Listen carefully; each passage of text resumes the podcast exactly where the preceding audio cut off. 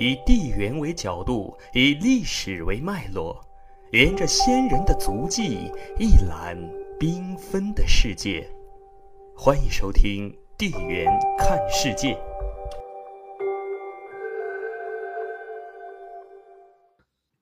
之前我们大致分析了原始东夷分布的特点，以及山东丘陵在原始东夷聚落区中的中心地位。现在，我们就要将视线投向黄河中游地区，去解读一下黄土高原的地缘特点了。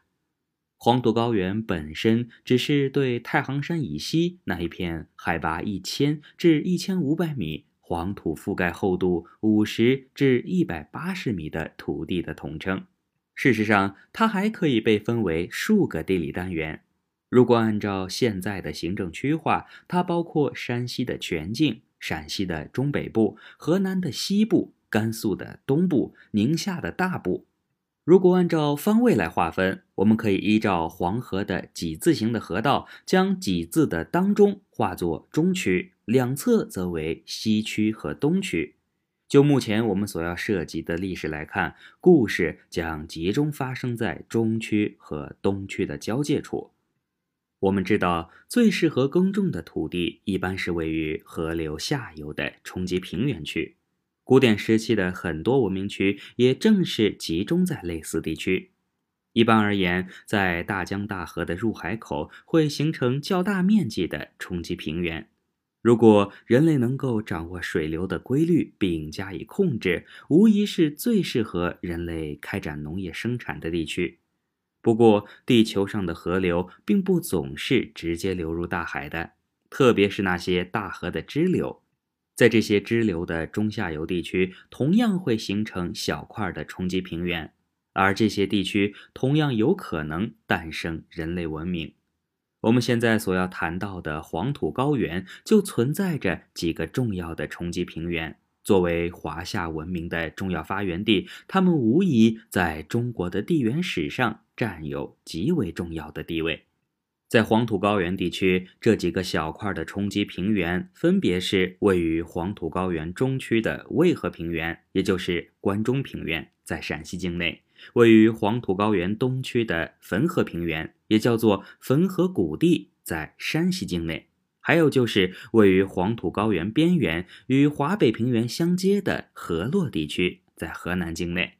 对于这些高原上的平原，地理学家们有时会有不同的叫法。它们有时被称之为盆地，有时又会被叫做谷地。不过，怎么称呼并不重要，重要的是它们那平整的地形和富有养分的土壤，同样适合人类生存。并由于有着高山的庇护，在很多时候，它们往往会比那些处在入海口的三角洲地区更为安全。对于原始西羌族来说，尽管他们最初的来源还存在争议，但他们无疑是最先选择了渭河平原作为最初的根据地。这块被后世称之为关中平原的盆地区，因为孕育了中国第一个大一统皇朝秦帝国，因此又被称之为八百里秦川。事实上，它作为中国地缘中心的地位，一直延续到了一千一百年前唐帝国覆灭的时候。如果原始西羌族已经决定了在黄土高原上完成他们向农业社会的转型事业的话，那么他们有几个合适的地区作为备选方案。除却我们刚才提到的那三个主要由黄河的支流冲积而成的平原地区以外，黄河本身的那个几字形的西侧和北侧河道两旁还冲积而成了两块条状的平原地带。这两块平原地带有时被合称为河套平原，不过大多数时候它们都有各自独立的称谓。西侧的那一块被称之为银川平原，北侧的那一块更多时候才是河套平原的代言人。原始西羌也许曾经向这两个地区努力过，不过在这里他们必须面对蒙古高原甚至青藏高原边缘地区族群的竞争。事实上，这种竞争一直贯穿于整个古典时期。尽管汉族曾经具有过这些地区，并以此为跳板向西北的游牧民族发起反击，但更多的时候，这两块水草丰美之地起到的作用是反方向的。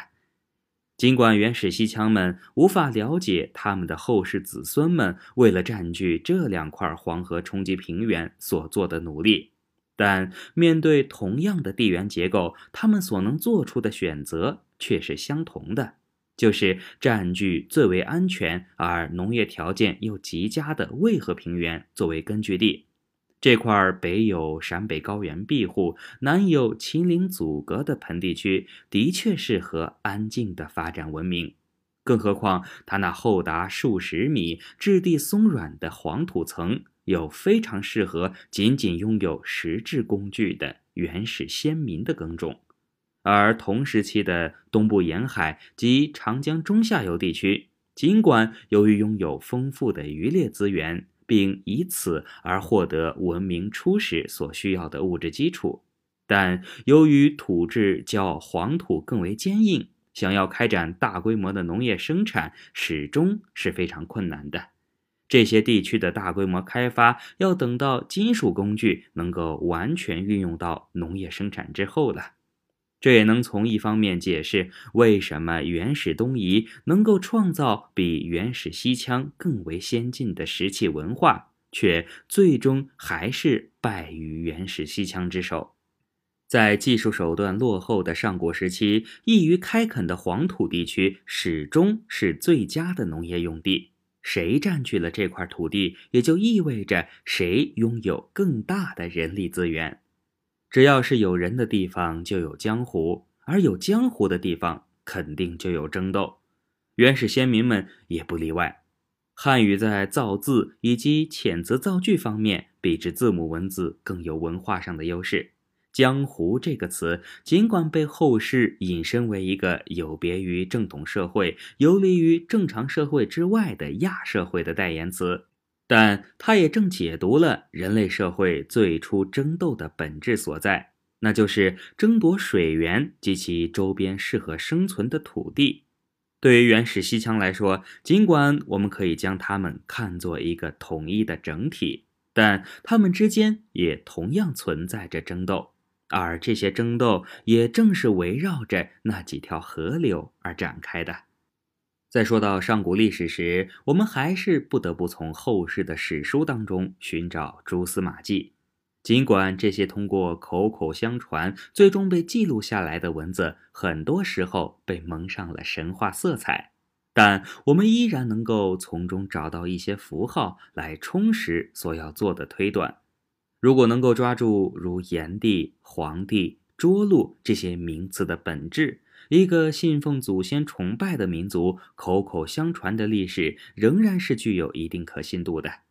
就我们所要解读的原始西羌内部的争斗过程来说，炎黄更应该被理解为黄土高原上同属于一个文化体系的两个部族。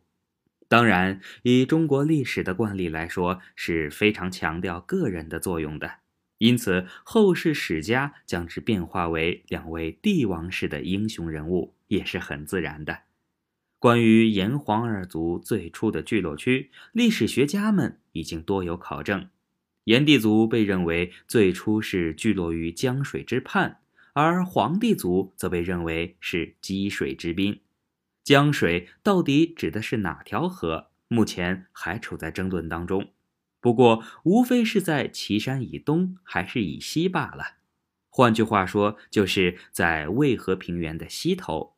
而积水则是洛水的一条支流，也就是在渭水之北的陕北高原之上。现在那里有一个黄陵县，被认为是黄帝发源及归葬之处。结合历史的记载以及当地的地理特点来看，炎黄两族最初的坐标，我们认为是可信的，即在原始西羌内部，炎帝族应该是最先进入关中平原并取得优势地位的，而在此之后，黄帝族也随之从陕北高原进入渭河平原。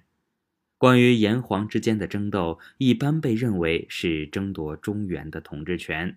尽管中原的概念被后世扩展为从潼关一直到泰山的区域，或者说是整个河南省及周边的部分地区，但对于最初的原始西羌族来说，中原更多的是指黄土高原东部的边远地区，也就是连接黄土高原与华北平原的河洛地区。对于成熟于渭河平原的原始西羌族来说，当关中平原已经不能满足生存需要的时候，最为合适的拓展方向便是向东。不过，当他们走到黄河那个几字形河道右侧的拐点时，他们会遇到两个选择：一是向北跨过黄河进入汾河地区。二是沿着秦岭与黄河之间形成的那条狭窄通道进入河洛地区，从而进入华北平原。无论是让原始先民，还是现在的我们来选，后一条路无疑都是更具有诱惑力的。我们无法确定炎黄二族是谁先到达河洛地区的，不过这一点并不重要，重要的是黄帝族最终取得了胜利。而炎帝族最终不得不跨越黄河去开发汾河平原了。需要注意的是，我们在此讨论炎黄二族的争斗，并不代表原始西羌中不会存在其他小规模的部族，亦或已经有部分原始西羌族已经向相应的地区进行了渗透。只是对于这样一段漫长的历史来说，他们并没有起到关键性的作用罢了。关于炎黄二帝争夺部落话语权的那场战争，史书上记载为版权之战。对于版权这个地方在哪儿，一直都是争论的话题，特别是在这个历史可以卖钱的年代。我们并无意卷入这种地域之争，只是依地缘的特点做一些推断，希望将来不要被某地政府引为证据。其实有没有版权这个地方？或者是否真实存在版权之战，并不是问题的关键。对于崇尚武力的原始先民来说，为争夺土地而爆发争斗是在所难免的。不过，既然史学家们已经把最终起了决定性作用的战役称之为版权之战了，那么我们也不妨借这个名字寻找一下炎黄二族最有可能爆发冲突的地点。关于这个地点究竟在哪儿，一直有着不同的说法。一般而言，有三种说法：一是位于太行山东侧华北平原之上的涿鹿，位于现在的河北省；二是位于黄河以北汾河平原以南的谢城，位于现在的山西省；以及位于洛水与黄河之交的洛那，现在属于郑州所辖之巩义。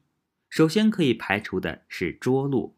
原始西羌内部的统一战争还不至于跑到华北平原去解决。关于涿鹿被认为是阪泉之战发生地的原因，主要是因为后来这里的确发生了一场决定命运的大决战。不过，主角并不是炎黄二族了。由于原始资料的不足，古人往往将两场战争混为一谈了。可能的地点应该是后两个地区。谢城可以理解为是进入汾河平原的桥头堡，而占据洛那更是可以被理解为取得了中原的所有权。如果按照史学界的一贯观点，认为炎黄之争是为了争夺中原的统治权的话，那么洛那应该是更有可能的矛盾爆发点。关于上古族群之间的争斗，无论是哪种观点，都是以推断居多。特别是对于一些历史名人的争夺，并非始于现代，古人早就这样做了。这有两个原因：一方面是因为华夏族早早地确认了自己的正统地位，因此周边的族群无论是否能够入主中原，大都希望为自己找一个华夏族的出身；另一方面是因为华夏族是一个讲究祖先崇拜的民族。因此，格外注重自己的出身。既然都是推断，以那些相互矛盾的史书为主要依据，倒不如从地缘结构入手来得准确。最起码我们知道，现代人和上古的人类本身在智力和体力上的差别应该不会太大。也就是说，我们依据原始的技术所做出的选择，并不会高过古人。所以，大家会看到我们在上古时期所做出分析的一些地缘重点，到了古典时期乃至到达现在，仍然具有重要的战略意义。只不过每一个时期都有不同的标签罢了。原始西羌内部整合的结果就是，黄帝族占据了河洛地区。并得以获得直接进入华北平原的机会，而炎帝族则选择了越过黄河，沿汾河向北拓展领地。而对于渭河平原来说，并没有直接的证据认定在当时谁更具有优势。不过，在一千多年后，同样兴起于岐山之侧的周人声称自己是黄帝的后代，似乎证明了这块炎帝族的祖地已经。换了主人。